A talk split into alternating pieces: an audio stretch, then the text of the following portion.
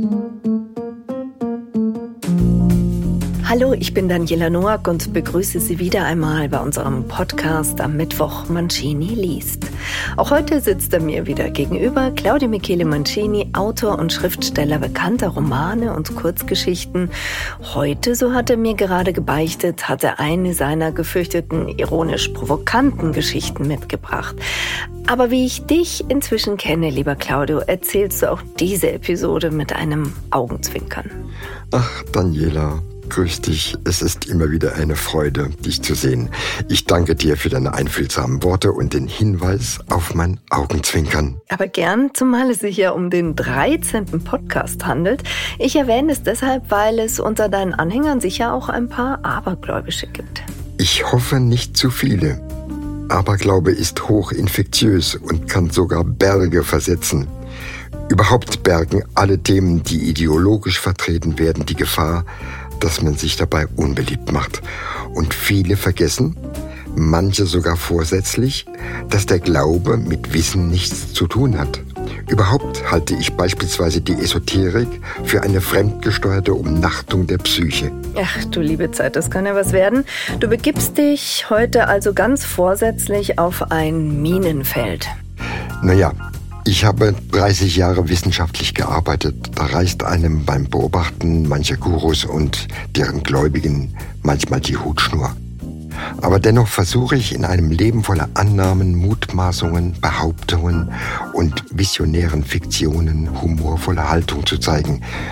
Immerhin sind wir allenthalben von Fake News umzingelt. Eigentlich will ich nur die Sinne meiner Zuhörer schärfen. Denn hinter jeder Ideologie steht auch ein Geschäft und damit ein Nutznießer. Schon Marcus Tullius Cicero meinte, cui bono, also wen nutzt das Ganze? Also jetzt sag's schon, um was geht es denn? Um Esoterik und die damit verbundene Geisteshaltung. Dann wünsche ich uns allen gute Nerven. Sie hören den Podcast Mancini liest mit Claudio Michele Mancini.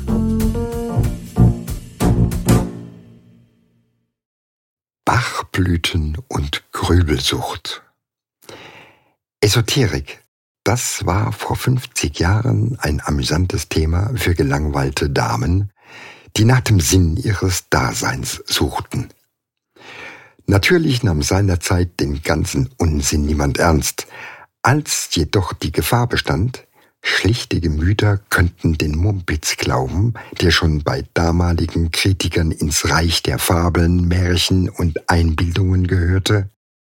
Waren es renommierte Wissenschaftler, die die Unhaltbarkeit von Astrologie, Horoskopen bis hin zur geheimnisvollen Wirkung der Bachblüten nachweisen wollten. Zu spät. Die Welle der Irrationalität überrollte jene Ladies, die sich auf dem inneren Weg der Selbstfindung und der spirituellen Erkenntnis befanden. Und das alles nur, weil sie sich von ihren Ehemännern drangsaliert, von ihren Geliebten hintergangen und von ihrer großen Liebe unter Hinterlassung zweier unehelicher Kinder enttäuscht fühlten. Während man vor einigen hundert Jahren mit Hilfe von Geistern und Dämonen störende Erscheinungen wie Warzen und Furunkel besprach, manchmal auch den Satan vertrieb, die bösen Mächte ausmerzte und Schweißfüße trockenlegte, haben die Rolle alternativer Heilmethoden nunmehr Esoterikverlage und Wirtschaftsunternehmen übernommen. Die Mystik griff um sich wie ein Steppenbrand und die Esoterik entwickelte sich zum Kassenschlager. Fortan evaluierten Damen mit fundiertem psychologischem Halbwissen und düsterer Lebenserfahrung und mühsam erarbeiteter Betroffenheit verschiedenartige spirituelle und okkulte Lehren und Praktiken. Zu Hilfe kamen selbsternannte Heiler und spirituell kontaminierte Wegweiser, die fortan geschiedene Gymnasiallehrerinnen, militante Emanzen und desillusionierte Zahnarztgattinnen auf ein Leben voll innerer Harmonie vorbereiteten. Nur im Jetzt sei das Leben wahrhaft erfahrbar, alles andere wäre illusorisch. Mit Bachblüten, in Verbindung mit Moschusduftkerzen, Tarot und sanft geflüsterten Geheimformeln schweben nun Patienten nach der Behandlung watteweich, mit einer Miene voll des Glücks, der Liebe und Wärme wieder aus der Praxis, was vermutlich auf ihre geplünderte Kreditkarte zurückzuführen ist. Zum besseren Verständnis jener Leser, deren Zugang zur Esoterik noch versperrt sein sollte, möchte ich ein wenig Unterstützung leisten. Bachblüten heißen nicht etwa Bachblüten, weil sie irgendwann an einem Bach blühten. Nein. Sie heißen Bachblüten, weil sich den Namen ein gewisser Herr Dr. Edwin Bach ausgedacht hat. Er hat den Namen intuitiv gefunden. Wieso, weshalb, warum, das weiß ich nicht. Da muss man wohl den Kuckuck fragen. So sagt man ja im Volksmund, weiß der Kuckuck. Und dieser Dr. Bach schrieb in sein Büchlein sämtliche Krankheiten dieser Erde auf, die ihm gerade in den Sinn kamen. Völlig egal was, also von Mumps bis Ziegenpeter entstanden durch negative Seelenzustände alle möglichen Krankheiten. Ich erkläre mir das ja so. Erst mies drauf, dann gegen einen Bus gelaufen und zack hast du Mumps. Und von diesen negativen Seelenzuständen hat jeder Mensch genau 38 Stück. Was für ein Glück, weil es genau 38 Arten von Bachblüten gibt, die gegen solche negativen Seelenzustände helfen sollen. Beispielsweise Geißblatt gegen Pessimismus, Heidekraut gegen Grübelsucht oder Rotbuche gegen Arroganz. Die nehme ich auch immer. Kommen wir nun zur Zubereitung dieser phänomenalen Heilpflanze. Ich habe mich gefragt, wie machen diese Bachblütenhersteller das in ihren Bachblütenfabriken? Im Beiblatt finde ich die Erklärung. Man füllt eine Glasschale mit fünf Litern reinstem Quellwasser, tunkt eine passende Bachblüte hinein und stellt sie zwei Stunden in die Sonne. In dieser Zeit gibt die Bachblüte als heilende Energie ihre Schwingungen an das Wasser ab. Das heißt, am Anfang ist in der Schale reinstes Quellwasser und hinterher auch. Sollten Sie hinsichtlich der Wirkung verunsichert sein, können Sie Folgendes tun. Machen Sie einfach ein Foto von einer Flasche Bier. Tunken Sie das Foto in ein Glas Wasser Zwei Stunden später trinken Sie dann das Glas schön leer und wenn Sie dann davon besoffen werden, dann sind Bachblüten genau das Richtige für Sie. Aber ich will nicht abschweifen. Mit Inbrunst und großer Überzeugungskraft versinken die Anhänger der Esoterik in dunkle, aber definitiv lösbare Geheimnisse dieser Welt.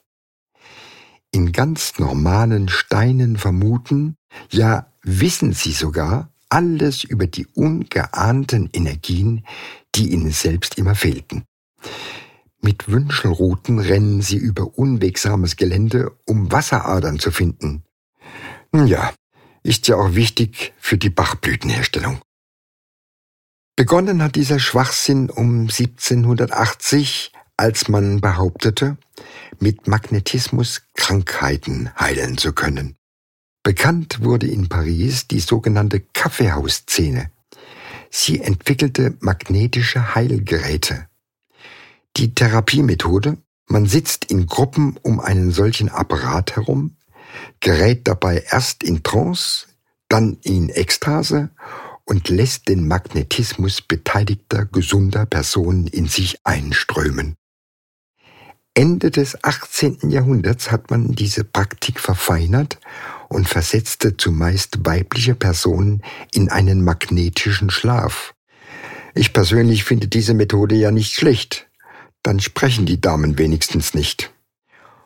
Heutzutage geht es in absurden ESO-Zirkeln zu, wie in antiken Mysterienkulten. Gegen den hanebüchenen Unsinn, der da geglaubt wird, ist mancher Schizophrene im akuten Stadium ein Hort reinster Rationalität. Biedere Hausfrauen begeben sich plötzlich auf Klangschalen-Einkaufstour. Ausgewachsene Akademiker lassen sich mit irgendwelchen Gegenständen bependeln, um zu erfahren, ob in ihrem Leben alles richtig läuft.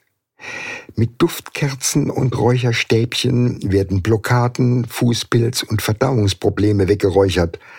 Andere wiederum gehen zu Wahrsagerinnen und lassen sich die Karten legen. Anders ausgedrückt, früher wartete man ein Leben lang aufs Jenseits, heute will man es schon im Diesseits. Das glauben Sie nicht? Tatsache ist, dass durchaus gebildete Leute ohne geringste Skrupel mit Menschen im Jenseits reden, als säßen sie neben unserem Tisch, währenddessen in der Psychiatrie gegenüber die Dosis der Medikamente um zwei Pillen erhöht wird, sollte ein Patient wieder einmal Stimmen hören. Nein, ich will nicht hetzen. Alternativleben, das mag ja heute schon vielen gelingen, aber alternativ zu sterben, na, ich weiß nicht so recht. Ich meine, diese esoterischen Nebelschwarten scheinen das Gefühl wahnsinniger Überlegenheit zu vermitteln, weil die vergeistigten Traumtänzerinnen davon überzeugt sind, dass sie mit Hilfe von Seminaren und Lichttherapie, Reiki und Kabbala mehr wissen als die schlichte Nachbarin in der Küchenschürze. If you're a woman over 40 dealing with hot flashes, insomnia, brain fog, moodiness, or weight gain, you don't have to accept it as just another part of aging. The experts at MIDI Health know all these symptoms can be connected to the hormonal changes of menopause, and MIDI can help with safe, effective, FDA approved solutions covered by insurance. 91% of MIDI patients get relief from symptoms within just two months. Book your virtual visit today at joinmidi.com. Nun ja, ob nun Energiesteine, Sheng Fui oder die energetische Heilkraft von Bachblüten, sie scheinen bei so manch erleuchteter Dame nicht nur bewusstseinsstimulierende Spuren zu hinterlassen, sondern auch deren Leben in Harmonie mit sich selber zu vernebeln. Esoteriker sind Angsthasen, die aus lauter Glaubensunfähigkeit sich selbst zum Gott erklären. Auf dem Gebiet der Glaubensheilung nimmt die Homöopathie allerdings eine Sonderstellung ein. Selbstredend habe ich mich auch hier kundig gemacht und mich am letzten Wochenende einem Selbstversuch unterworfen. Ich habe eine Überdosis von 17 Fläschlein dieser Streukügelchen eingeworfen. Von allem etwas. Wer jetzt glaubt, man habe den Notarzt rufen müssen, der irrt. Misstrauisch geworden, habe ich das Zeug im Labor untersuchen lassen. Ergebnis? Die Kügelchen bestehen aus reinem Rohrzucker und beinhalten gar keine Wirkstoffe. Man kann die Dinger, sollte man zufällig keinen Zucker im Haus haben, auch zum Süßen des Kaffees verwenden. Ein herbeigerufener Homöopath klärte mich auf. Je geringer die Dosis, desto besser die Wirkung. Scheinbar habe ich bei der Einnahme etwas verwechselt. Die maximale Überdosis kann man also nur dann erreichen, wenn man sie erst gar nicht einnimmt. Seither lebe ich globulifrei und es geht mir gut. Und wie ihr hört, erzähle ich euch die Geschichte zu Ende.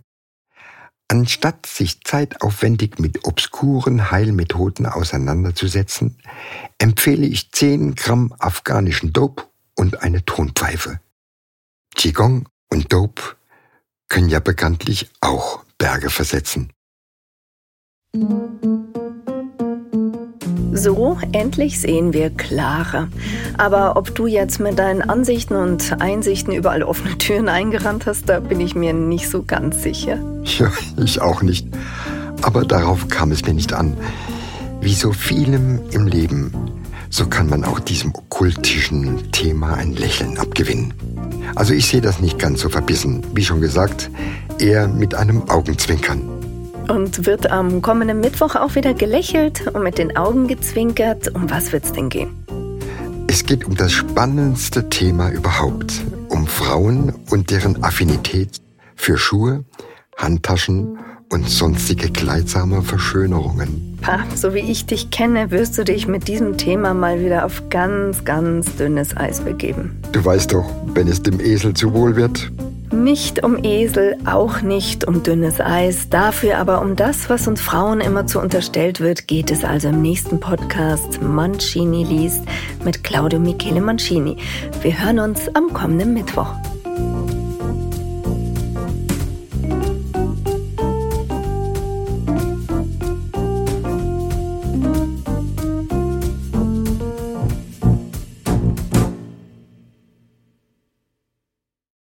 Brain fog, insomnia, moodiness, achy joints, weight gain. Maybe you're thinking they're all just part of getting older, or that's what your doctor tells you. But MIDI Health understands that for women over 40, they can all be connected.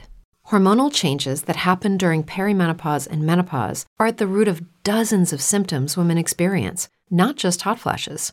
MIDI specializes in compassionate care for women in menopause. Their solutions are safe, effective, and FDA approved. Plus, they're covered by insurance. A convenient telehealth visit with a MIDI clinician can be your first step to getting personalized care. They'll tailor a treatment plan for your symptoms and health history so you can get back to feeling great. 91% of MIDI patients get relief from symptoms within just two months.